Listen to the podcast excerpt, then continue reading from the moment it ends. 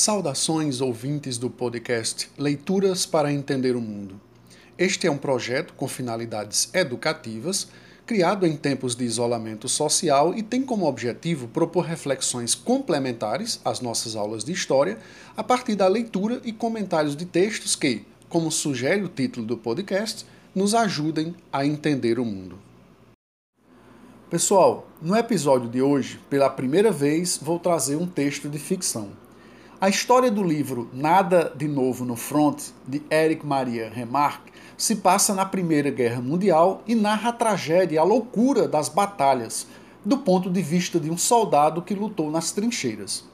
A obra é uma criação literária, porém, mesmo que não tenham existido de fato, os seres humanos representados nela, seus ideais, medos e expectativas são inspirados em acontecimentos reais tão impressionantemente bem apresentados que mais parece um relato de alguém que viveu de verdade cada detalhe do enredo.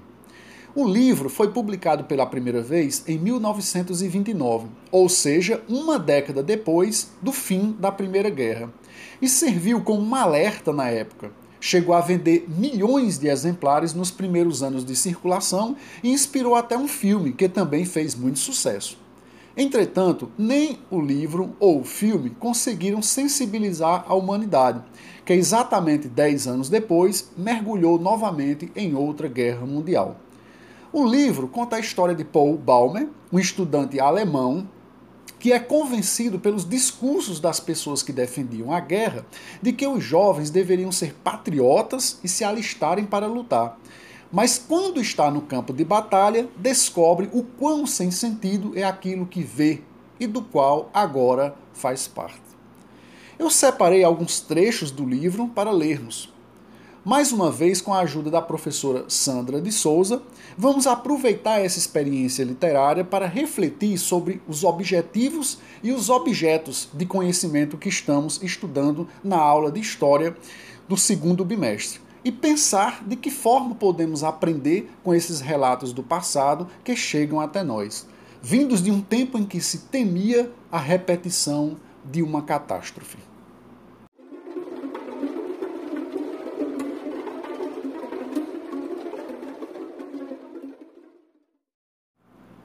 diz Balmer logo no começo de sua experiência na guerra. Recebemos dez semanas de instrução militar. Nesse período, sofremos uma transformação mais radical do que em dez anos de escola.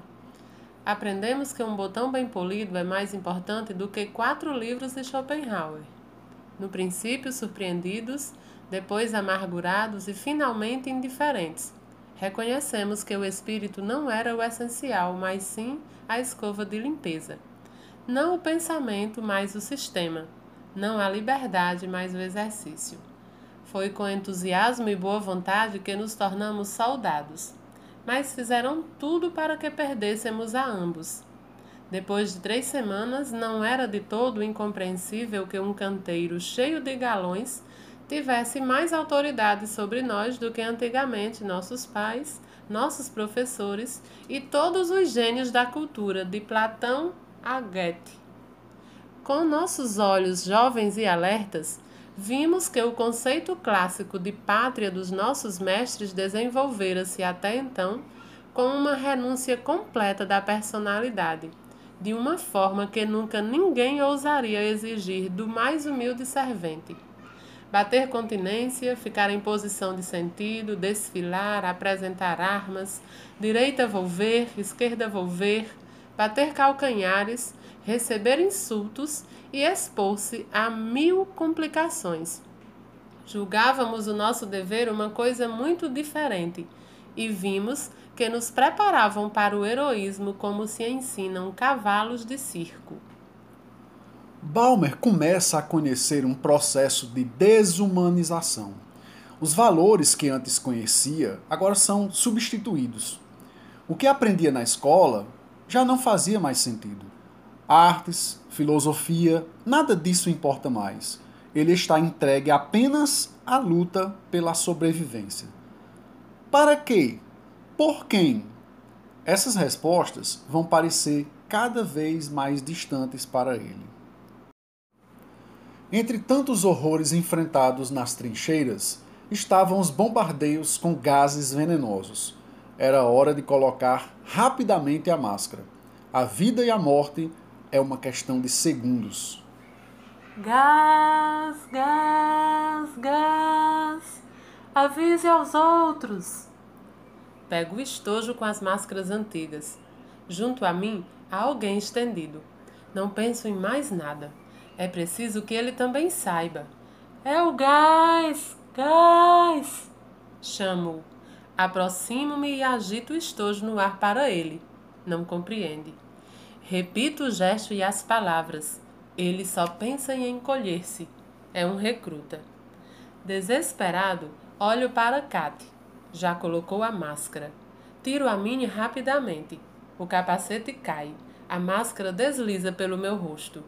Chego até o homem. Seu estojo está junto a mim. Pego a máscara, empurro-a por sobre sua cabeça e ele a segura. Eu o abandono e, com um salto, atiro-me para dentro do buraco. O estampido surdo das granadas de gás mistura-se à detonação dos projéteis explosivos. Uma campainha soa entre as explosões. Gongos e matracas de metal avisam em todo lugar. Gás, gás, gás. Atrás de mim, alguma coisa cai. Uma, duas vezes. Limpo os óculos e minha máscara para tirar o vapor da respiração. Vejo Kate, Crop e mais alguém. Estamos os quatro numa expectativa tensa, à espreita, respirando o mais levemente possível. Os primeiros minutos com a máscara decidem sobre a vida ou a morte. Toda a questão reside em saber se será impermeável. Evoco as imagens terríveis do hospital. Homens atingidos pelo gás que, diante dias seguidos, vomitam, pouco a pouco, os pulmões queimados. Milhões de soldados morreram dentro desses buracos cavados no chão que formavam corredores por onde eles se deslocavam e se protegiam dos inimigos. É isso que chamamos de trincheiras. Elas viviam cheias de ratos, que transmitiam doenças. Muitos morreram infectados devido a aglomerações humanas em meio a piolhos e ratazanas, que boiavam sobre as águas quando chovia. Matar um piolho de cada vez não é fácil quando os temos às centenas. Os bichinhos são duros e esborrachá-los sempre com as unhas é cansativo. Por isso, Tiraden fixou a tampa de uma lata de graxa de sapatos com um arame em cima de toco de vela acesa. Basta jogar os piolhos nessa panelinha, um estalo e estão liquidados. Os ratos aqui são particularmente repugnantes pelo seu grande tamanho é o tipo que se chama ratazana de cadáver. Tem caras horríveis, malévolas e peladas. Só de ver seus rabos compridos e desnudos nos dá vontade de vomitar. Parecem muito esfomeados. Já roeram o pão de quase todos. Crop mete o dele embaixo da cabeça, bem embrulhado num pedaço de lona, mas mesmo assim não consegue dormir porque eles correm por sobre o seu rosto para alcançar o pão. Deterium quer ser mais esperto. Amarrou um arame fino no teto e pendurou nele o seu pedaço de pão. Durante a noite, quando acendeu a lanterna, viu o arame oscilar de um lado para o outro. Montada no pão balançava-se uma gorda ratazana até que finalmente tomamos uma decisão. Cortamos cuidadosamente a parte do pão roída pelos animais. Não podemos nos dar ao luxo de jogar fora o pão, porque neste caso, amanhã nada teríamos para comer.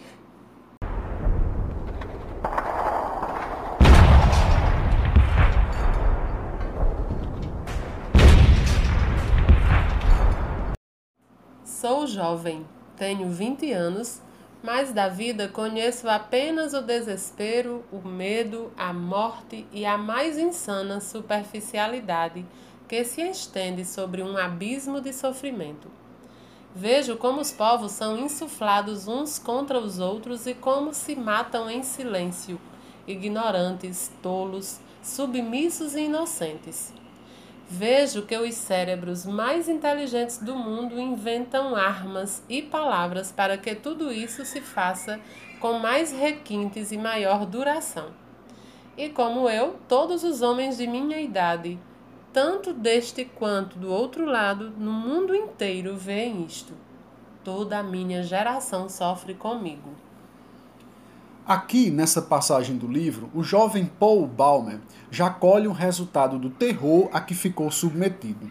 Já não identifica quem está de um lado ou outro, apenas a massa de pessoas que se mata para atender ao interesse de líderes manipuladores, que os convenceram de que precisavam odiar seus inimigos.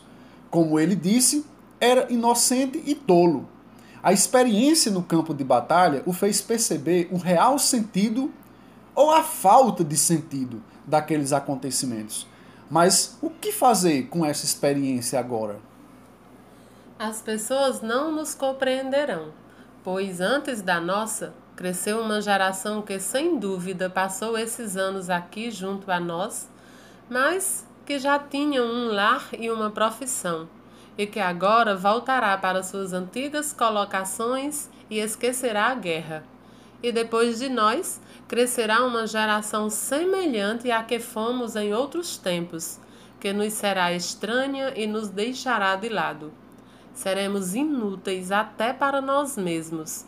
Envelheceremos, alguns se adaptarão, outros simplesmente resignar-se-ão, e a maioria ficará desorientada. Os anos passarão e, por fim, pereceremos todos. Para mim, como estudante e professor de história, essa é uma passagem marcante do livro, um alerta. Será que vamos esquecer essas pessoas, esses fatos, essa tragédia? Em 1929, quando o livro foi escrito, isso já passava pela cabeça do autor. E hoje, mais de um século depois da Primeira Guerra, ainda estamos dispostos a compreendê-la? E aprender com os erros cometidos e que lançaram aqueles jovens ao inferno?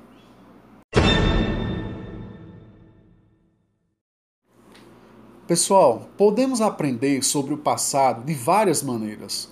Vendo filmes, estudando os livros didáticos, ouvindo músicas e lendo HQs ou obras literárias como essa que eu apresentei a vocês hoje.